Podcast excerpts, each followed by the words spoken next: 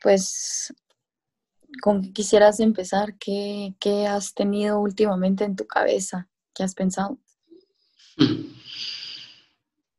Eh, curiosamente, eso es lo que trato de no hacer en, el, en el día a día, pensar mucho. ¿Y tú? A la gran, yo hasta hasta cuando no quiero pensar, estoy pensando, es... A mí sí me, me, han somatado mucho los pensamientos estas semanas, fíjate. Mm. ¿A qué te referís cuando decís somatar? Em, que tal vez a veces se me vienen pensamientos que no, no tengo ganas de escuchar, no tengo ganas mm. de, de prestarles atención, ¿verdad? Pero es inevitable. Honestamente, una de las cosas que más hago es, es eso, ¿verdad? pensar de más, creo yo, hasta de más. Mm. muchos pensamientos de, de inseguridades. Em, y a veces creo que me, me enrosco mucho, en, o sea, me enrosco tanto a tal punto de que dejo de ver la realidad y dejo de estar en contacto con la realidad. Mm. Y ya no estoy actuando en base a, a, lo que está pasando a mi alrededor, sino más que nada a lo que estoy pensando, que son pueden llegar a ser pensamientos más negativos que positivos. Mm. Fíjate. Pero cuando estás en ese, en ese estado, ¿te sentís como incómoda o ansiosa o...? Sí, me siento incómoda. Em, o tal vez más ansiosa que incómoda, fíjate, porque son pensamientos que, normalmente he tenido pues toda mi vida. Entonces ya son parte, son parte de mí. Pero no sé qué, qué pensás de eso. No sé si te pasa también. Justo eso es lo que estoy como tratando de, de, comprender si me, si me pasa igual o si lo vivo diferente, pero cuando tú decís ansiosa, estás hablando como en un momento donde estás con muchas personas o sola. Normalmente sí me pasa cuando estoy con muchas personas a mi alrededor, que puede que no sean muchas, hablando de, o sea, en cantidad, eh, poniéndolo en números, pueden ser incluso cuatro o cinco personas o incluso dos. Mm. Y ya me siento así como que, uy, necesito huir, ¿verdad? Lo que más me gusta hacer es huir. Mm. Em, entonces, sí, me pongo ansiosa, eh, pero no lo, o sea, no lo dejo ver cuando estoy con personas. Ya cuando estoy sola, estoy aquí en mi cuarto, ya, ya me agarra esa ansiedad y ya, ya la manejo yo a mi manera. Pero, o sea, o sea, ¿sentís ansiedad cuando estás en ese momento con las personas? Sí. Pero, pero no lo dejas ver hasta que ya terminó, digamos. Mm. trato de reprimirlo porque sé que no tiene nada que ver con el exterior, sino es un problema mío. Mm. O algo que sucede a mi alrededor que detona eso en mm. mí, pero no es la gente. Mm. Pero te pasa con personas siempre como conocidas o cuando son desconocidos.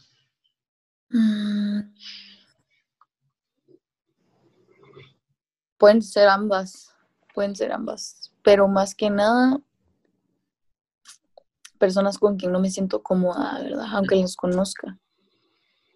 Si me toca ponerme en una situación donde estoy con personas que, que tal vez no estoy acostumbrada a profundizar en temas o, no tenemos la, misma o una forma de pensar similar, me siento así incómoda, ¿verdad? Y me dan ganas de irme. Yo sé que suena horrible, pero es, es real, es real. Mm. ¿No te pasa? No sé si me pasa así como tú.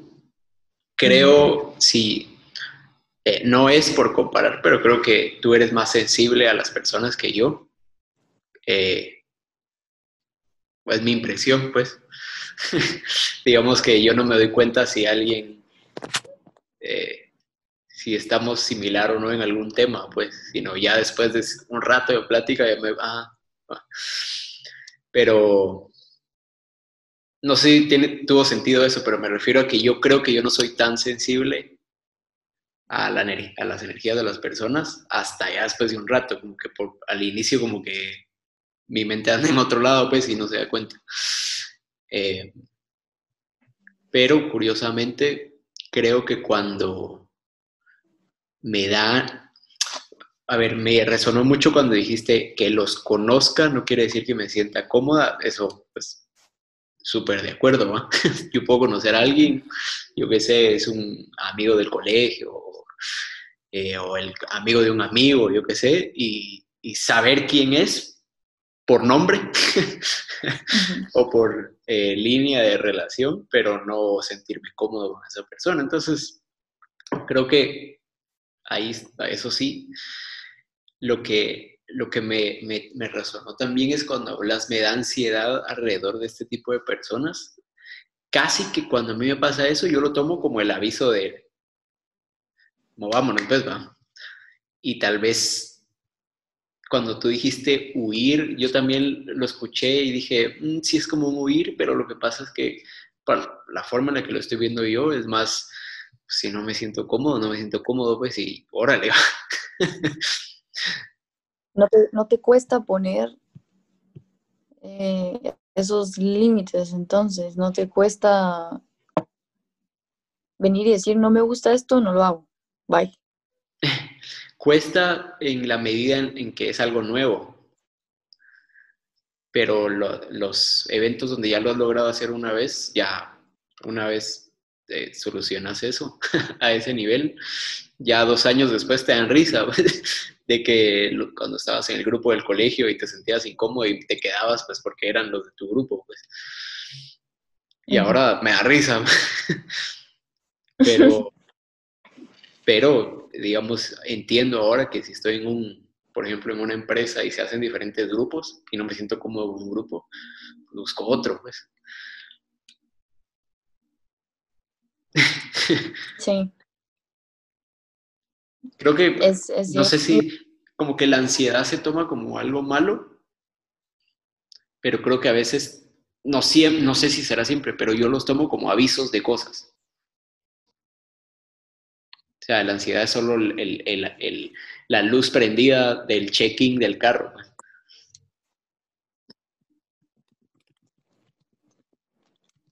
Ok. Ok. Desarrolle, por favor. o sea que si, si en esa metáfora dentro del carro, por ejemplo, está pasando algo en el motor, eh, que en esta metáfora podría ser que te estás que, que tu día a día está yendo mal con un tipo de persona, por ejemplo. Eh, la ansiedad que genera es solo el aviso de que eso está pasando. y, sí. Y bueno, creo que la ansiedad está muy pegada a futuro. Como eh, voy a decir que el contrario de confiar no es desconfiar, sino el contrario de confiar es ansiedad. Y entonces cuando yo no confío en que mañana va a haber agua y comida y tal, empieza una ansiedad así de qué voy a hacer mañana, ahí donde saco la comida del darre, pero mañana sí va a haber, pues. Sí. No es como que se desaparezca todo y va. Sí, sí, cabal, eso que decían de que la depresión es estar en el pasado y la ansiedad es estar en el futuro, ¿verdad? Y es, un, es un miedo, pues, es un terror que te, que te envuelve hasta el punto de, tener, porque sí sucede que uno puede llegar a tener ataques de pánico, uno puede llegar a, a paralizarse, ¿verdad? Las famosas Fs, ¿verdad? Y, las famosas Fs, entonces yo o me paralizo o me voy. Pero, sí. Pero normalmente nunca, yo no soy una persona de pelear, ¿me entiendes? Mm no, no me pongo a la defensiva, no me, es más, me quedo callada, no me dan ganas de hablar, no, no me siento en confianza, entonces me quedo paralizada y, y no, nomás tengo un chance de irme, me voy, ¿verdad? O sea, sí me ha pasado varias veces que estamos así como que estoy en un lugar donde no quiero estar y digo voy a ir al baño y me voy y ya. me pasaba hasta en presentaciones de la universidad que me tocaba dar presentaciones así grupales. Y la nada era como, bueno, mucha, ya me nos toca, ah, va, solo voy a ir al baño. Me iba al baño y no regresaba, o sea, yo hasta dejaba mi bolsón ahí y desaparecía. Y hasta que pasaban tres horas, porque igual mi mamá llegaba tardísimo por mí a la universidad, ya regresaba por mi bolsón, ¿verdad? al, nivel, de ansiedad en el que yo me, mantenía en esa época, qué horror. Mm.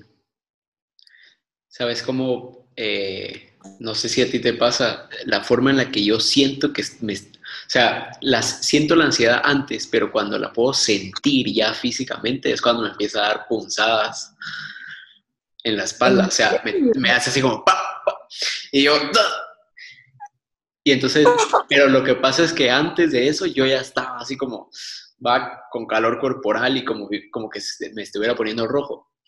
Entonces yo siento eso y es así como, ah, órale. Y luego, ¡plá! Y yo, uy. no, qué interesante. Ahí es donde digo yo, no, no, no, va, tranquilidad, no pasa nada. Va, y ese, ese es un buen punto, o sea, sí, al, menos yo no siento punzadas. Qué interesante que tú sí.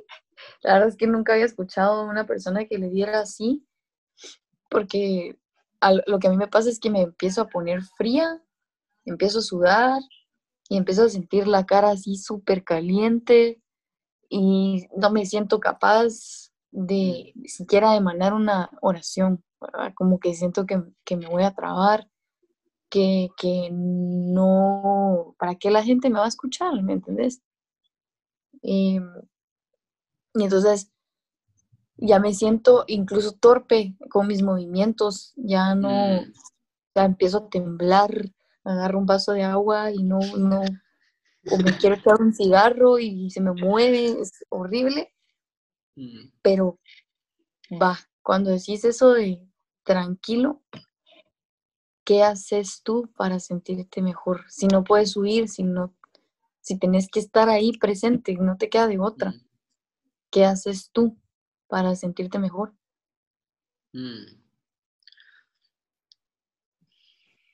Lo que estoy pensando decir puede que cuando alguien lo esté viviendo, diga, ah, sí, pues qué fácil, ¿va? Porque no lo estás viviendo en ese momento.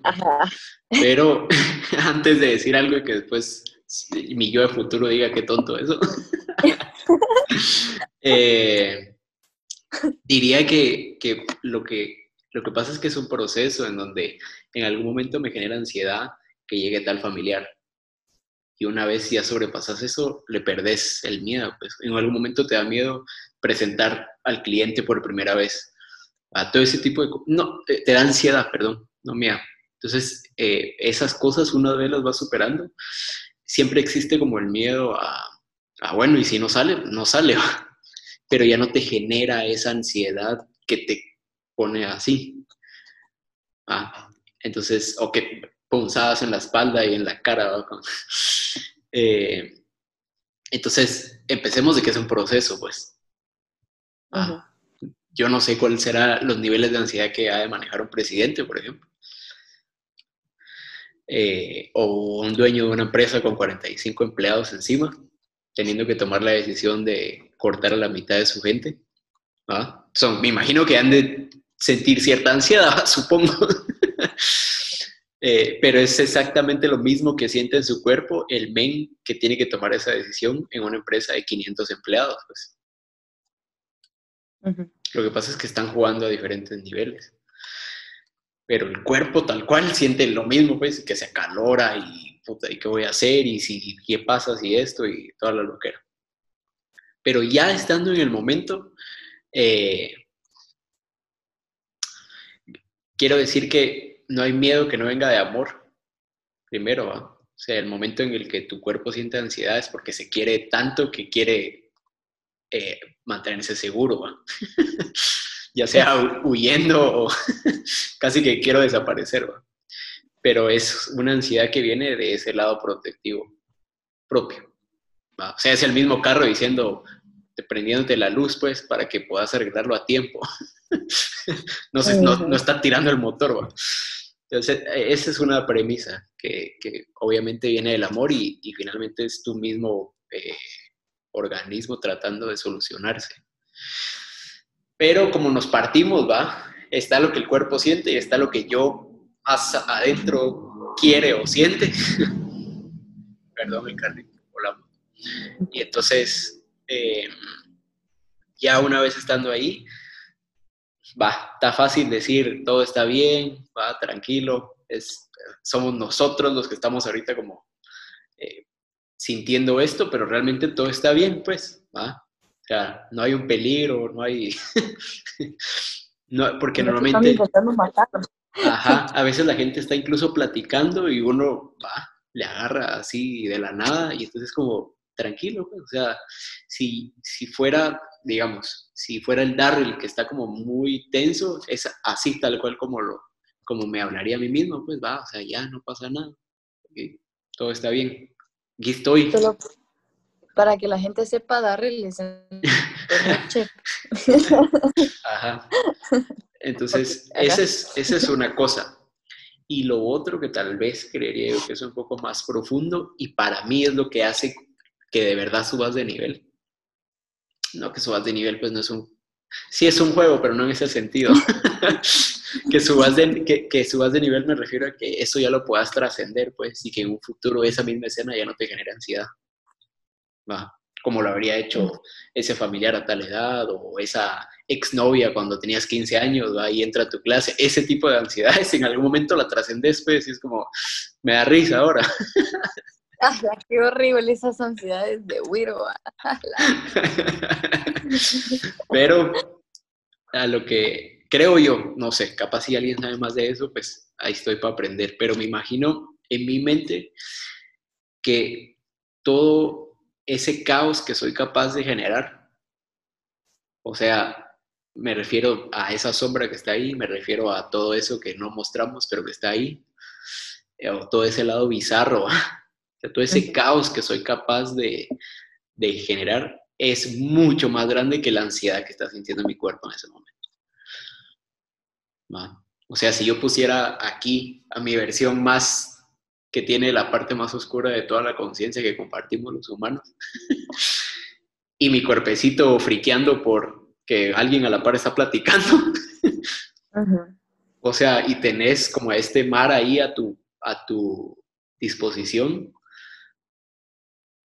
estás más tranquilo, pues la capa o así lo, así lo siento yo, en la medida en la que yo sé que soy más peligroso y que podría ser caótico si fuera necesario, sé que podría responder eh, ante algo más grande que una plática o que alguien me dio feo.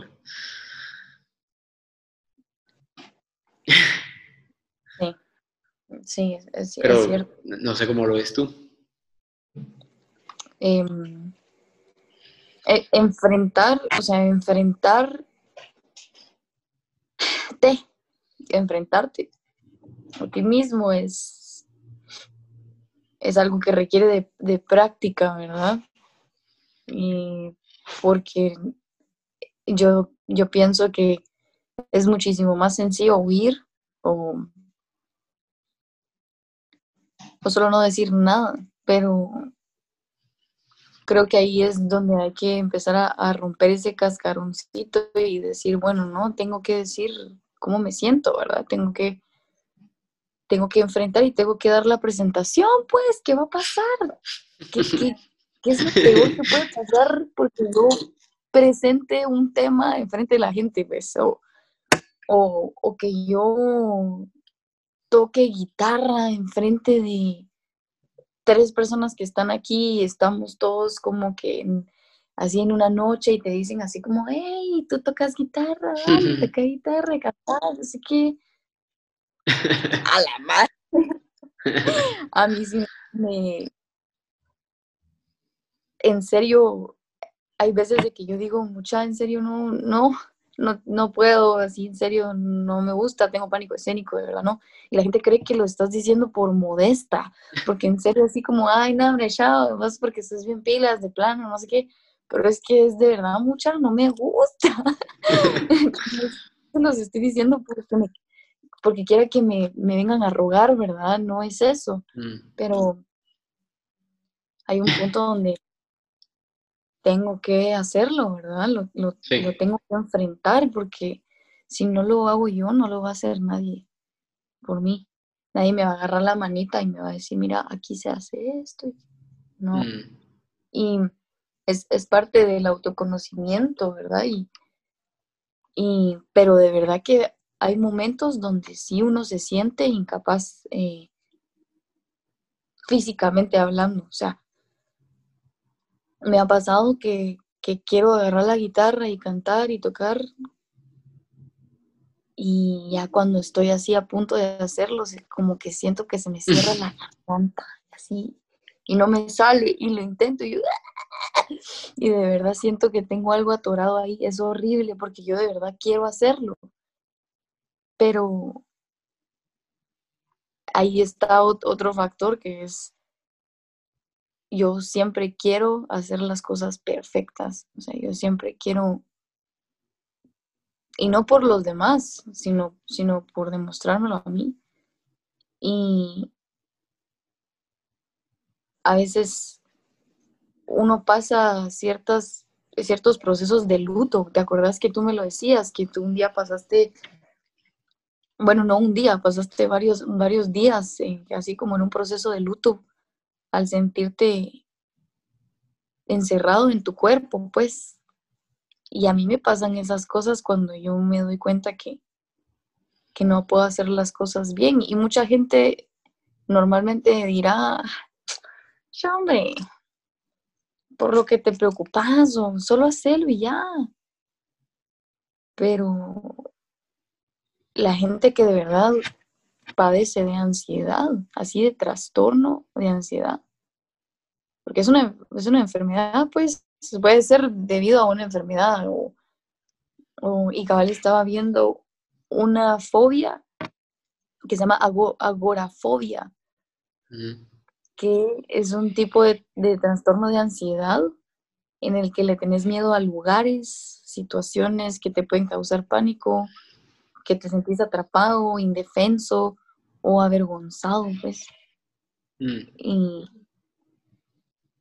y, la ansiedad nos, o sea, me puede llevar a, a, sentir vergüenza, inseguridad, pánico, miedo, o sea, son tantas, son, son tantas cosas que uno puede llegar a sentir que no es algo tan fácil, pues, de, mm de romper, de, de hacer, ¿me entendés? Y he conocido a mucha gente que, que tú los ves tan normales y, y te dicen, mano, yo sufro de este trastorno o sufro de estas, de estas cosas y, y uno, uno, no se da cuenta, pues. Sí. Y ahí están haciendo su lucha personal, ¿verdad? Como cada uno. Mm. Pero sí, en conclusión, en conclusión uno llega a sentir miedo a la vida, miedo a vivir. más con, esto del encierro. Mm. No sé si, si has eh, salido bastante o has visto a personas o sí, pero ahorita en, estas semanas he empezado como que a tener más contacto con gente, aunque sea, bueno, obviamente con las precauciones, ¿verdad? pero uno pierde la práctica, uno se siente oxidado de estar con gente, de, entablar una conversación por más de cierto tiempo. Sí. No sabes ni cómo saludar, no sabes qué pedo, pues. Entonces, mm.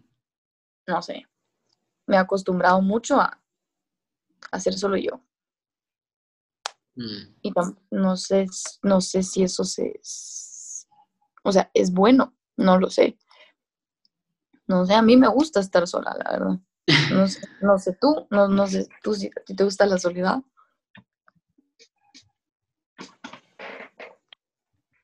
Creo que cuando utilizamos la palabra gusta, a veces me, me, me parece un poco compleja y bastante eh, volátil, porque un día me gusta escuchar a Bad Bunny y un día me gusta escuchar Metallica, pues. Entonces sí, es como que dice, ¿te gusta el reggaeton? Pues, ¿Te gusta el metal? Pero a lo que voy con ese ejemplo es que a veces me toca estar solo y a veces no. Y no prefiero uno sobre el otro.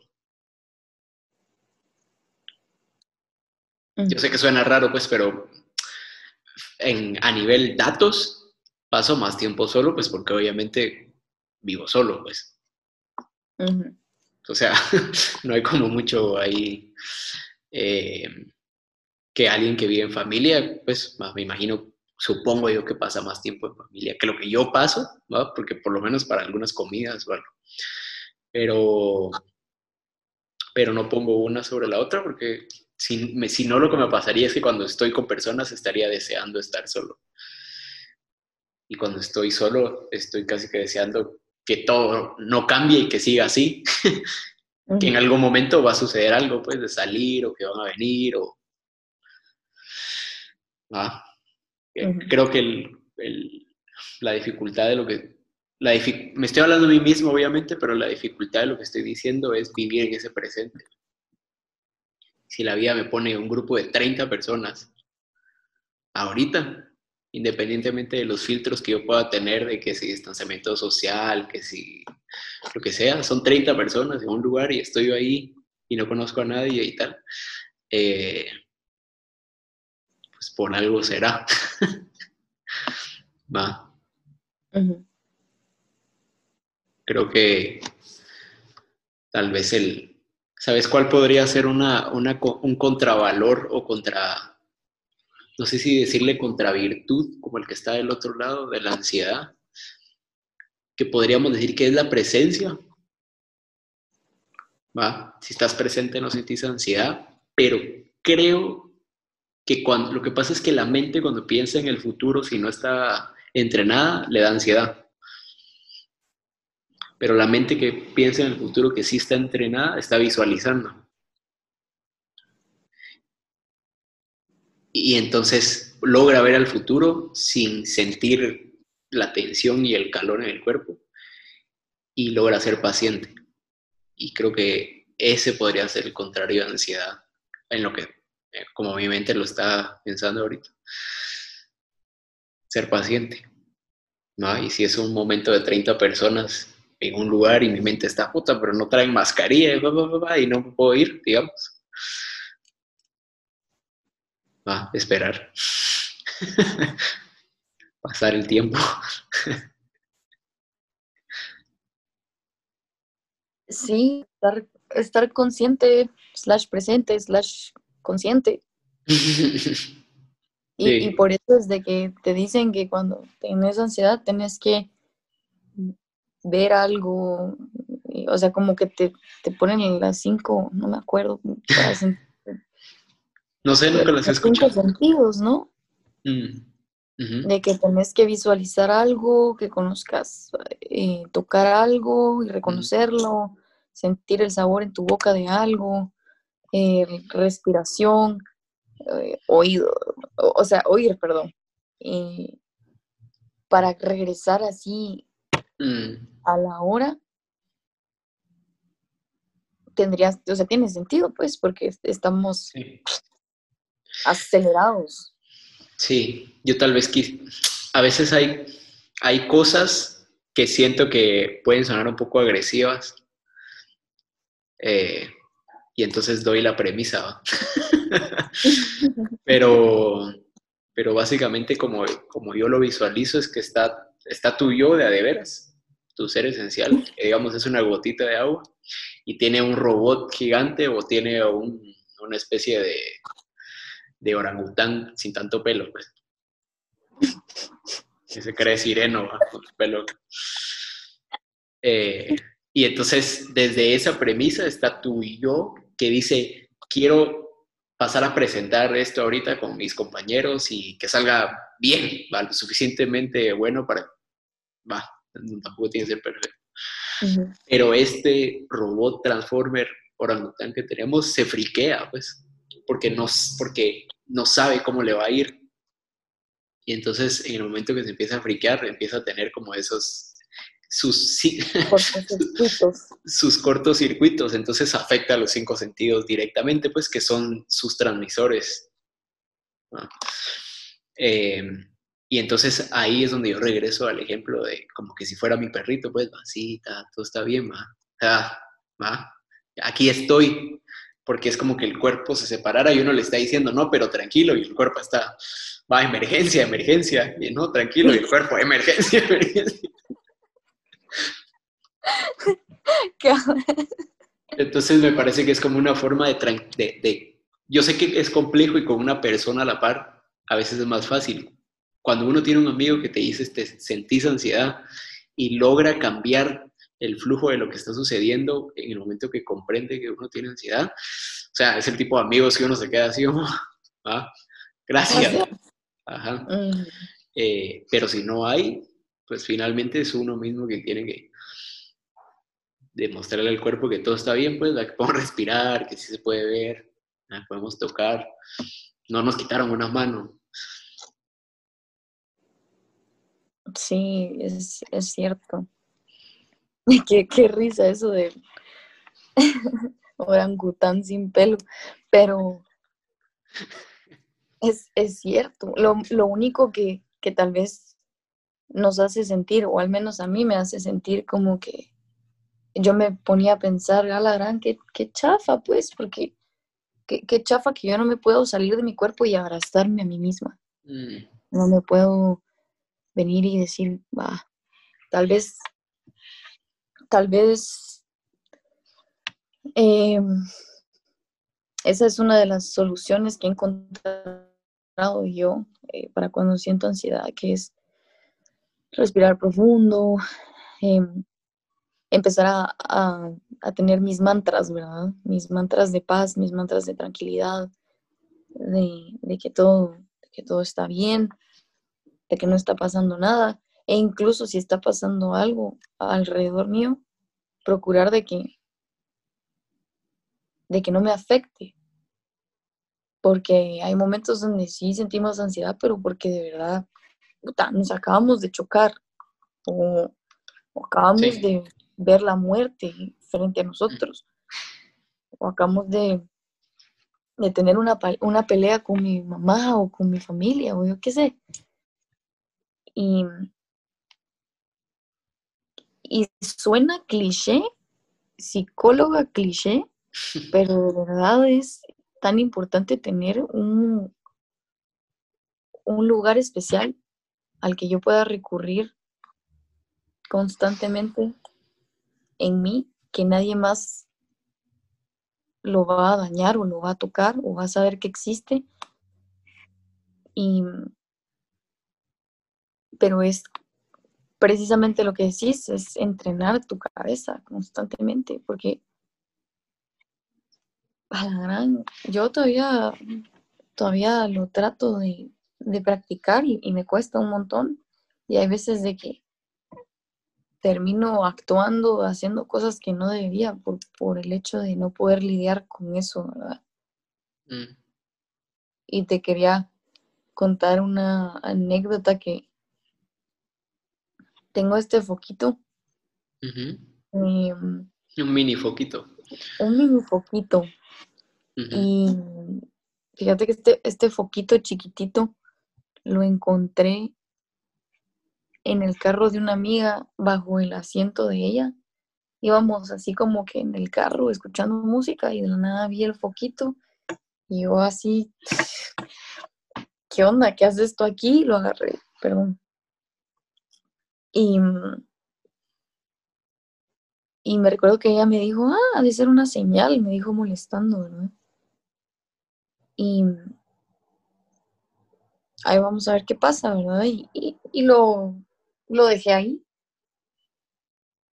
Y como a, las, a, los días o a las semanas, no recuerdo bien, cabal estábamos como que haciendo una analogía de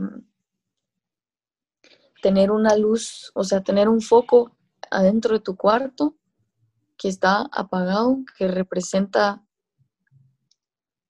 puede representar lo que tú querrás, puede ser eh, estabilidad emocional, eh, trabajo, relaciones interpersonales, puede representar cualquier cosa, cualquier meta que tú querrás. Y tenés el foco ahí en tu cuarto y está apagado. Y tú estás constantemente en la cama solo viendo el foco apagado en la oscuridad, pensando, ah, qué lástima que el foco no da luz, que y le voy a rezar a Dios para que se prenda. Eh, la vida es una basura, no, no sirvo para nada, eh, no estoy haciendo nada, que no me quiero ni mover. Y, y cabal, haciendo la, la analogía, surgió esto de que ahí está el, el interruptor, pues, ahí está el interruptor a cinco o seis pasos de ti. Tenés que venir, levantarte y apachar el, el, el interruptor. y, y así es con, con, con las cosas de la vida, pues como que, y, y cabal, hablando de eso, volteamos a ver y el foquito estaba ahí y nos matamos de la risa porque al final es, es cierto, o sea, si yo, es como la bicicleta, pues la analogía de la bicicleta, que si yo vengo y me, y me paro de mover, me voy a caer. Tengo que estar en constante movimiento, tengo que estar haciendo, tengo que, tengo que pararme y hacerlo, porque si no, como hablábamos, nadie lo va a hacer por mí, nadie va a prender la luz por mí, o sea, Dios no va a bajar y me va a prender la luz. Ya obviamente, ya, o sea, una relación con un, un poder o un Dios o lo, como lo querrás ver, ya es personal, ¿verdad? Pero tampoco rezando o pidiéndolo van a pasar las cosas. Como que tenés que poner de tu parte y, y me encantó. Cabal, vi el foquito y, y- y pensé en contarte esa anécdota Mm. porque me marcó muchísimo el, el foquito. Sí, es bien interesante cómo un objeto, que es un objeto, puede llegar a tener tanto simbolismo a través de una historia. Pero no es que, no es que te, no es la historia que te cuentan y tampoco es que tanto la adornan, adornan, perdón, sino es cómo viviste esa historia, pues. Ah, y entonces, eh, ahorita que tú lo compartís, siento yo como el, el, el peso de que haya sucedido, pues, y de que lo hayas vivido. ¿ah? Y no es solo como, ah, esto representa tan. ¿no? hay, una, hay una frase que dice un tipo que se llama Javier Wolkoff, no sé si lo has escuchado, eh, que también a veces puede que suene un poco agresivo, pero otra vez no es que sea agresivo, sino, ah, creo que a veces la gente se asusta de cosas que no, pues nunca he escuchado, pero si rezar de verdad funcionara, la gente no iría a trabajar cinco días a la semana, pues estaría rezando cinco días a la semana y iría a trabajar el domingo. Casi que no caminarían, sino que irían hincados así a todas partes. Ajá. Creo que eh, ahí ese es otro tema, ¿va? Pero, pero la idea de, de sacar a este poder y que sea externo y que ahora yo le tengo que rezar para que interceda por mí, es, creo que después del capitalismo, eh, una gran ilusión, pues. El, la analogía tal vez no es exactamente lo mismo, pero a mí me gustaría compartir esa anécdota que me hizo mucho clic con lo que tú estabas diciendo, con lo del foquito y te tenés que levantar y va, ahí está, o sea, conectar los puntos.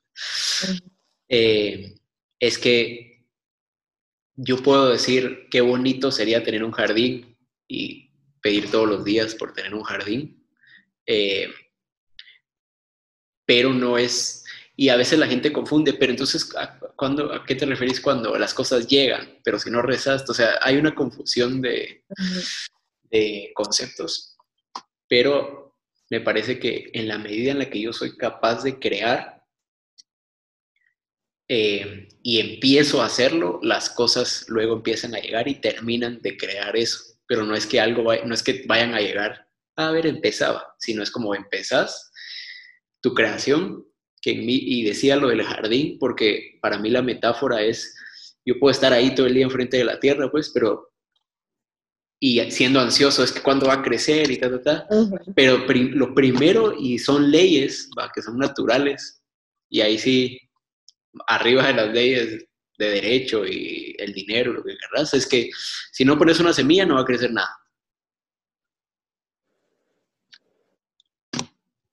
Exacto. Entonces, es eso, pues es levantarse, agarrar el foco y ponerlo y saber que esa onda lleva tiempo.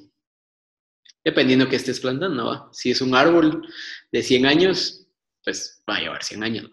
Y si es una suculenta, probablemente lleve unos meses. Entonces ahí es donde, como que la, digo la gente, pero me refiero a mis yo del pasado. Ajá. Es realmente lo único que conozco. pero mis yo del pasado eh, pensaría que, primero se victimizaría y diría, ¿por qué no me pasa a mí lo que les pasa a otros? Cool. Eh, y trataría de comprender por qué yo no puedo si sé que sí puedo. Como que tal vez había una falta de conocimiento técnico, pero creo que ese conocimiento técnico de proceso creativo no hace falta. Y, y entonces creemos que mientras esté el foco ahí, más le yo, en algún momento se va a aprender. Y realmente es levantarse, pues, y, y, tratar de conectarlo. Y si te va a tener que tirar un, un electrocutazo, pues va a tener que pasar, pues. Capaz lo pusiste en el, en el coso que no era, pero, pero es que si no, lo, si no pasas por ese error, aprendizaje, no van a encontrar la que sí es. Pues.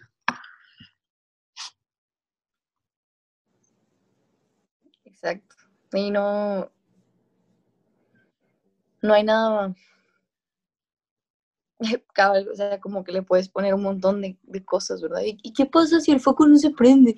o sea, ¿qué pasa si no sé qué? ¿Qué pasa si te caes con una cáscara de banano? O sea, puedes ponerle un montón de cosas. Y cabal, no es la historia, es el, es el mensaje de, hacer las cosas, cabal. Hay una frase linda de Morfeo en Matrix 2. Ok, ¿cuál? Eh, después de que van a ver a... No me acuerdo cómo se llama, pero es el que les habla de las leyes de causa y efecto. Ajá. Y luego, la cosa es que van con este men y no logran lo que querían al ir con este men. Entonces ya cuando van bajando el, ascensor, eh, Neo le dice a Morfeo, pero fallamos pues, o sea, veníamos por las llaves para, el, para ir a las puertas del código madre y no, nos dijo que no. ¿ah? Morfeo le dijo, lo que pasó, pasó como tenía que pasar y no pudo pasar de ninguna otra manera. Y Neo le, dice, ¿y cómo sabes? Porque todavía estamos vivos. Y a mí me pareció muy interesante porque nuestra mente le gusta pensar en diferentes líneas del tiempo, de qué hubiera pasado, así, ta, ta, ta. Y creo que la, el pedacito de sabiduría que me tiró a mí esa frase es que si no hubiera pasado así, probablemente no estaría vivo. Qué, ah. qué, fuerte, ¿va? Entonces, cuando los pongo bajo esos dos eh, polos, por decirlo así, digo, pasó como tenía que pasar y no pudo pasar de ninguna otra manera. Ah. Porque si no, no estaría aquí, literalmente aquí. Qué grueso. Entonces, el tema de la cáscara de banana y si me quemo y tal, pues si así tendría que ser, así será. Por lo menos en mi ética y en mi moral, si me voy a morir de un electrocutazo, preferiría que fuera tratando de conectar el foco que acostado en mi cama viendo si se conectaban o no, pues. Y cayó un rayo, justo, me explico.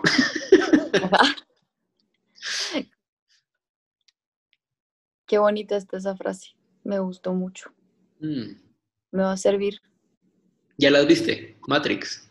No, me la han recomendado muchísimas veces y no la he logrado ver, fíjate. Yo vi la 1 y la repetí muchas veces este año. y un día dije, hoy sí voy a pasar a Matrix 2. Eh, y no he querido ver la 3 aún. ¿Qué manda? Ya estoy listo para pasar a la segunda. No es que uno esté listo, pero como que tal, vez había una parte de mí que decía, mm, es que quiero volver a ver la uno y encontrar cosas nuevas. O sea, como que estaba en ese plan, ¿no? Quiero encontrarle esos detallitos que, que, no había visto. A mí la lección más grande que me, que me ha dado hasta ahora, que tiene muchas grandes lecciones, pues, pero, pero yo me digo a mí mismo, y, y, lo comparto así eh, con mi voz, que nosotros somos el niño de nuestra propia película. Lo que pasa es que creíamos que era un, alguien que iba a bajar del cielo y ¿va? el que sí podía ver las líneas del código y tal, pero no. o sea, todo eso que te están contando es para que literalmente lo recibas, pues, si no, no llega. Si no, no llegaría. Neo es, eh, ¿cómo es que se llama este brother? Keanu. Ah, Keanu Reeves. Ah, ok. Sí. No es que uno sea Keanu Reeves. uno es Neo a nivel personaje principal de tu película. Exacto. Y en esa escena donde está la, la cuchara y la cuchara se dobla y Neo se queda viendo porque es un niño que está doblando la cuchara. Y el niño le dice, la cuchara no está doblada, es uno quien se dobla. Y la cuchara es así. A la madre. Qué grueso, como uno puede distorsionar las cosas. Sí, te, súper recomiendo eh, las cosas que hacen las hermanas Wachowski. Que son las que hicieron Matrix. También hicieron Sense8, no sé si viste esa. Buenísima. La Sense8 es de ellas. Muy buena. Y te viste B de Vendetta. Buenísima, también la vi hace poco. También es de los Wachowski. Va ah. Matrix también. Qué increíble, no sabía. Sí, eran los hermanos Wachowski y luego se cambiaron de género y ahora son las hermanas Wachowski. En inglés no hay clavo porque es la Wachowski, ¿no? Ah, well. ah, la gran, qué buenísimo. las voy a ver entonces. Porque sí, las películas, bueno, al menos la serie y la, la otra película que dijiste son muy buenas. Me gustaron un montón. Sí, Ve, Vendetta es linda en el. A mí me gusta mucho como su actuación así de prosa, todo lo que, lo que habla. Bien elegante el te va. Sí. Sí. Me encanta. Y lo que sí me dio mucha tristeza es nunca poderle ver la cara. Mm. Me dio mucha tristeza. Pero sí, una actuación increíble también de Natalie Portman a la madre. Qué linda se mira ya rapada. No, no sé, de verdad. No importa si le quitas el pelo, igual se ve linda. Pero sí, buenísima la película.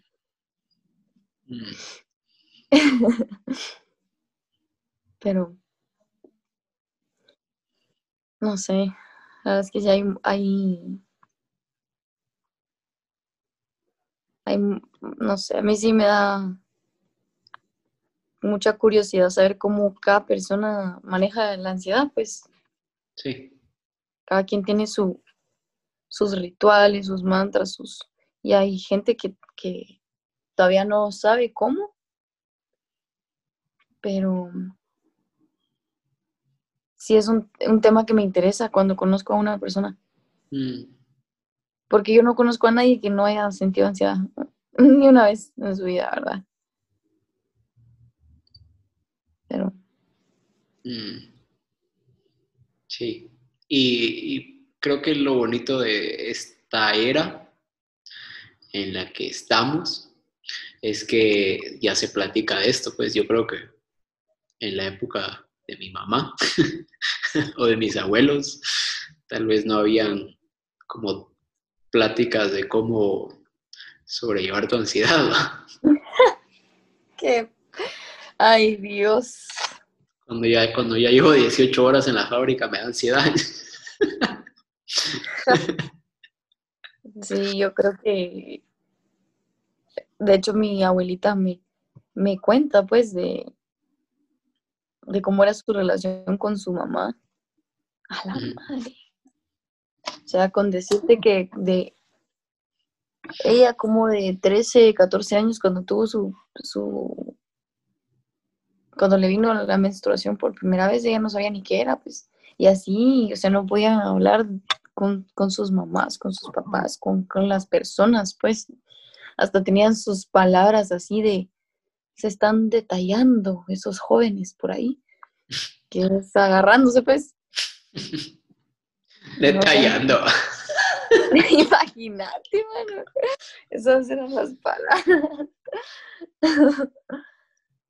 Pero sí, eso es lo bueno. Ahora sí le dan mucha importancia a los sentimientos de las personas. Ojo que, que también hay cosas que sí digo yo, a tu madre, pues ya. Pero. Pero sí, es bonito poder hablar de estos temas abiertamente. Mm. No sé qué hubiera hecho yo en esa época, no lo sé. Sí, es. No sé si yo. No sé si a ti te pasa, pero eh, yo vivo también como, un como con un sentimiento de no mucho me cuadra esta época. Eh, tal vez otra forma de decirlo es como que me siento externo a la época que estoy viviendo. Pero ahí sí que lo, lo que me calma, por decirlo así, es que en la medida en la que yo soy capaz de crear, yo voy creando mi propia época. y no, y no te sentís, o sea, te sentís externo en, ¿sabes las razones específicas o? Como que son cosas que me hacen sentir. Eh, ajá, que te hacen sentir externo a la época del día de hoy. Mm.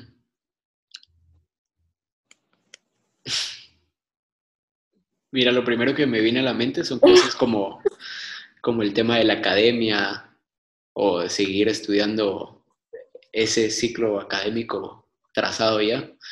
Eh, o estas ideas como capitalistas de el fin, o sea, el dinero justifica los medios y eso significa pasar llevándome lo que sea con tal de facturar. eh, no sé, como hay cosas sociales, tal vez o culturales, que de veras no mucho me cuadra. y, y una cosa es decir, tal vez antes yo lo vivía más como desde un punto de vista de, ah, va, pues eso es así, qué pendejos somos, pues va, los humanos. Eh, pero luego hay otra parte de mí que sí se siente así como, ma, eh, eso. ¿Tú? Tenía miedo que preguntar así.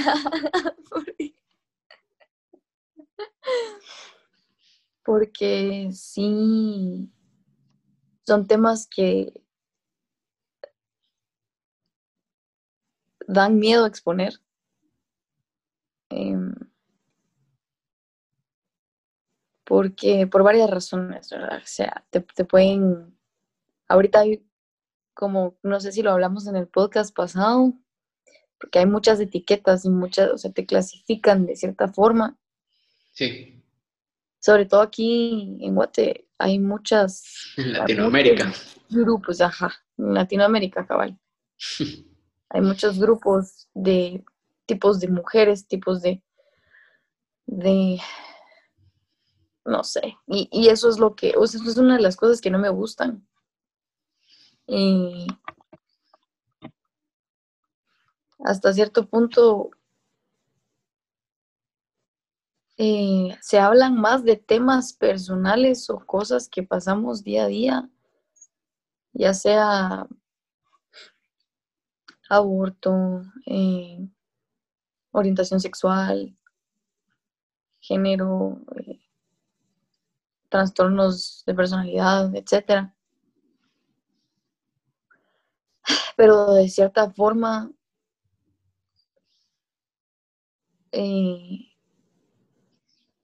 hay mucho miedo a exponerte como realmente sos, porque hay mucho odio, hay mucho, mucho odio en redes sociales, pues ahorita que, las redes sociales son lo que rigen todo, toda nuestra generación, pues se, podría decir así. Em, que si tenés Instagram, que si tenés Facebook, que cómo son tus, cómo es tu perfil, que, a quiénes conoces, que, qué apellido tenés, que dónde estudiaste, que esas cosas hasta cierto punto las comprendo, que son parte, o sea, es como un currículum, pues, que, a la hora de conocer a una persona, pero son cosas que no me interesan tanto, eh, ¿sabes? Mm. Y, y, de verdad, hasta cierto punto me gustaría que, así en, en mi pensamiento loco, de verdad me gustaría saber cómo sería el día de hoy sin todo este tipo de comunicación mm. tecnológica, pues, cómo serían las personas, porque hay, hay mucho humanismo, pero al mismo tiempo no. O sea, es más extremista. O no sé, porque al final yo no viví en la época de mi mamá, yo no lo sé, pero yo sí lo siento ahorita actualmente que es a la mano, no sé, yo he visto cómo hacen basura a una persona en redes sociales y qué horrible que te, hagan algo así. obviamente no lo es todo, pero me, me, molesta un poco el estar atados a, ese mundo de redes sociales. Sí. Em, ahora de los demás temas, no. Creo que mi problema principal es solo eso, ¿verdad? Con los humanos. sí. Em, entre otros temas que, que podemos ir tocando a lo largo de, de los demás podcasts, porque creo que valen la pena dedicarles un podcast a cada uno. sí.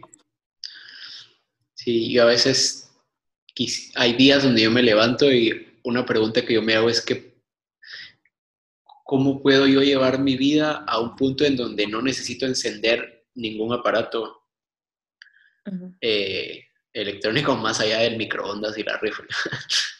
o sea, ¿cómo, ¿cómo puedo llegar yo a hacer mi vida para que un miércoles me levante y hoy no quiero usar teléfonos, ni compu, ni nada, y simplemente no usarlas, pues.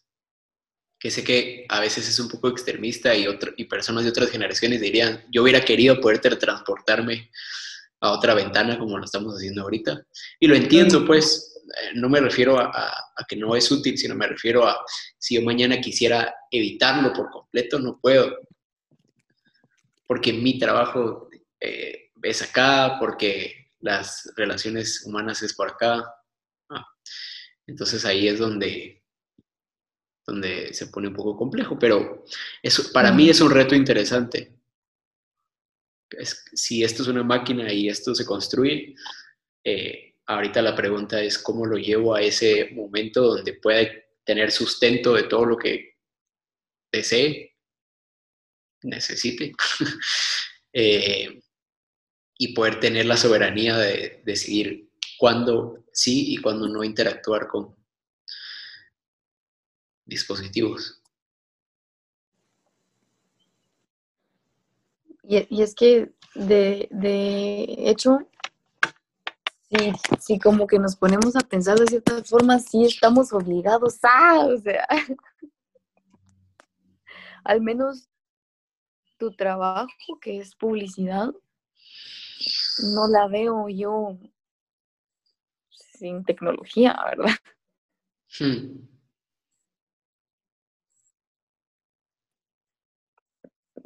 No sé, yo sí estamos un, cachito obligados a, usar las, o sea, la tecnología, ¿verdad? Pero, hmm.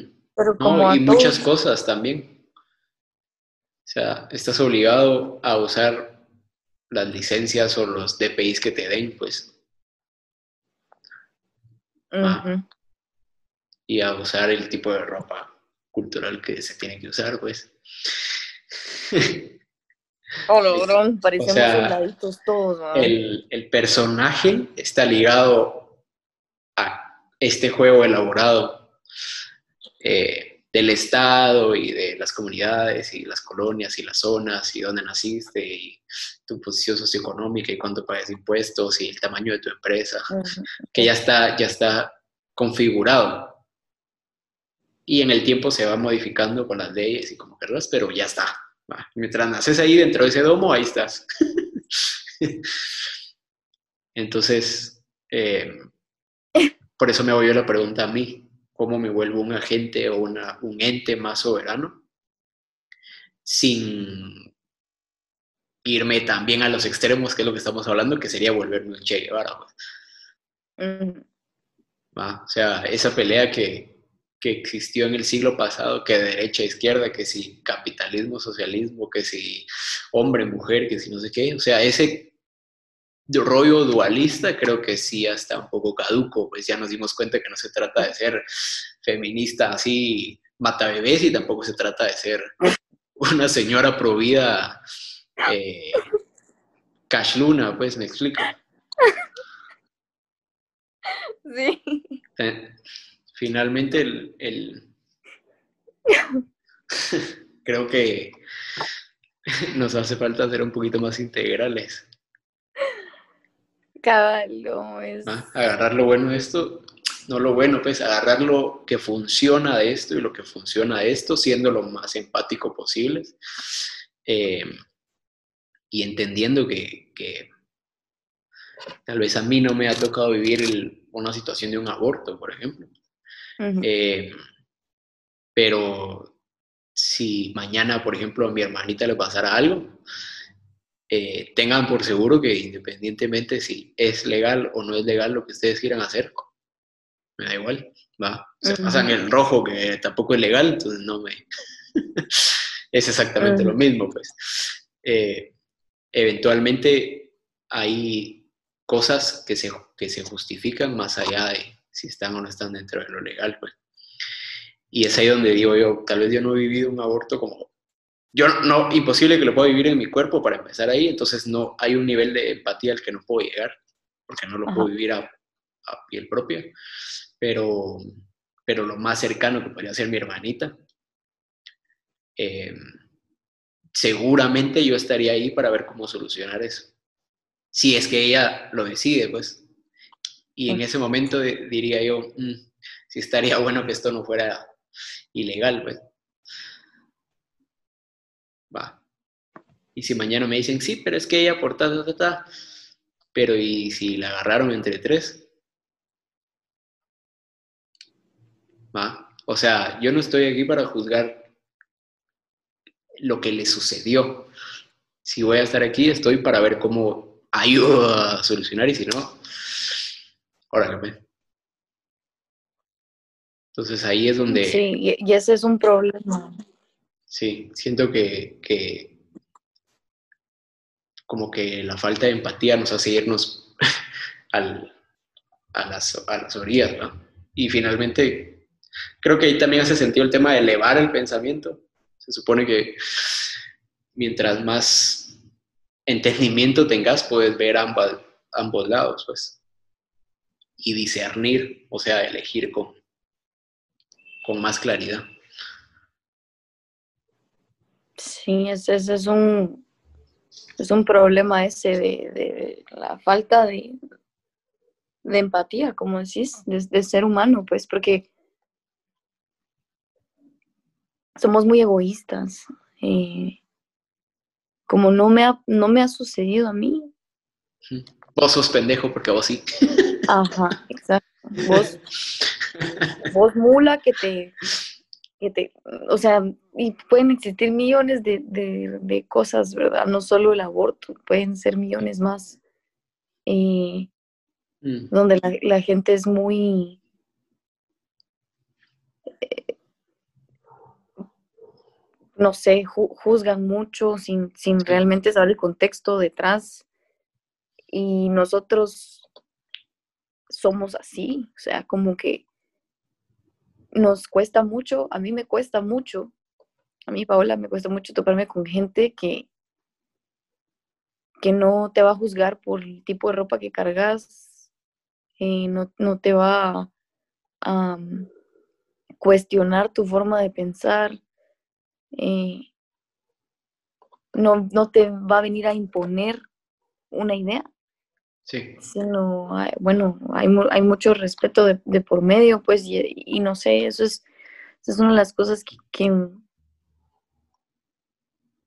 que, más trato de tener yo presentes para poder interactuar con las personas y tener a esas personas con quien yo estoy en sintonía cerca por la misma razón, porque eso que decías tú al principio de, bueno, no me gusta esta persona, no me siento bien aquí, no me gusta este tipo de gente, me doy la vuelta y me voy, ¿verdad? O sea, no está mal hacer eso. Em, y creo que deberíamos de hacerlo más seguido, pero es el miedo de qué van a decir de mí, qué van a pensar, qué van a hablar de mí en redes sociales, qué van a... O sea, son estupideces que uno dice, mano, ¿por qué me estoy haciendo añicos la vida cuando la única persona que se siente mal soy yo?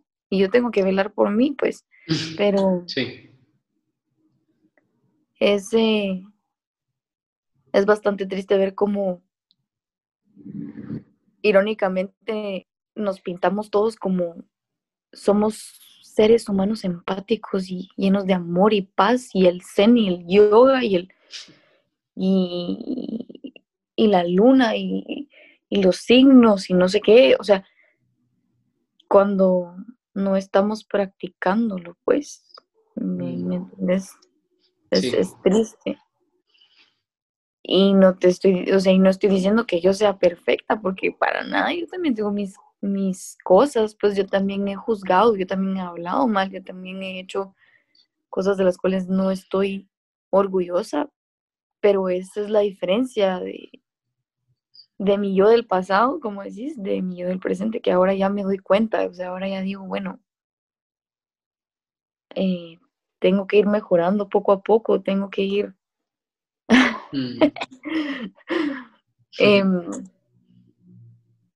reconociendo cuando cometo un error y, aprender de él y seguir adelante, ¿verdad? Pero sí es... Así tuvo que pasar. Así tuvo que pasar.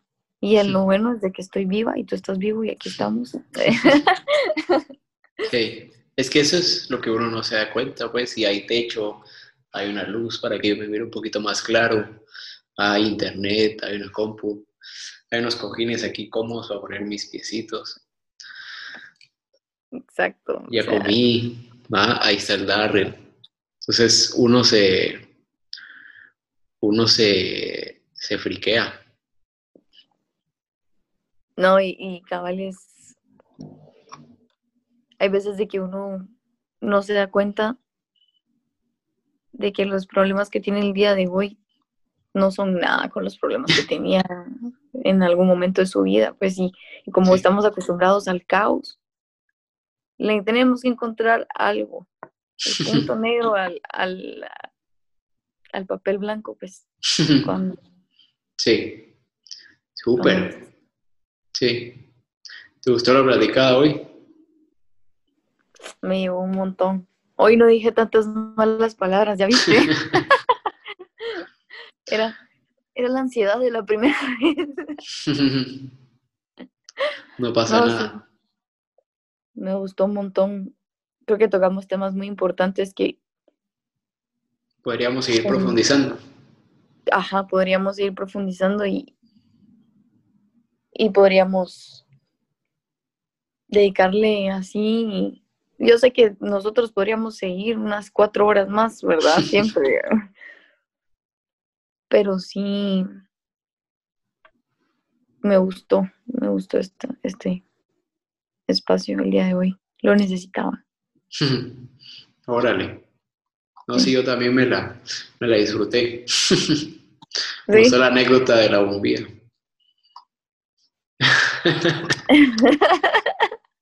voy a ver las películas y, te, cuento qué tal, igual. Mira Matrix 1, o sea, mírala como con mucho detalle y, vemos. ¿Te parece que corte la grabación? Dale.